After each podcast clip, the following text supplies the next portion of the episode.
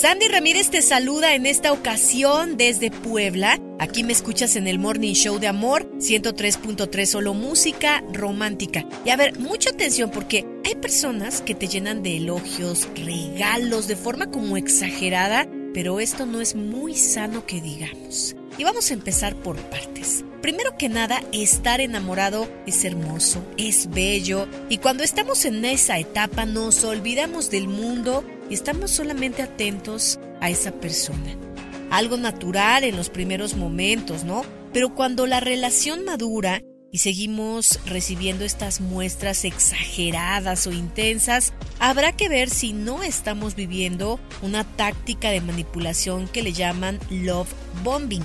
El objetivo de todo esto es ganarse la confianza y amor de la otra persona para formar una conexión emocional fuerte y que al estar tan enamorados y en las nubes no nos demos cuenta que tratan de manipularnos. Esta manipulación llega cuando entre los cariños pues se van asomando algunos comportamientos de control, de condicionamiento o incluso hasta castigos. Te hacen sentir culpa y ansiedad. Luego de esto, quien lo vive se vuelve una persona sumisa que renuncia a lo que le gusta para complacer a su amor y evitar discusiones con esta persona.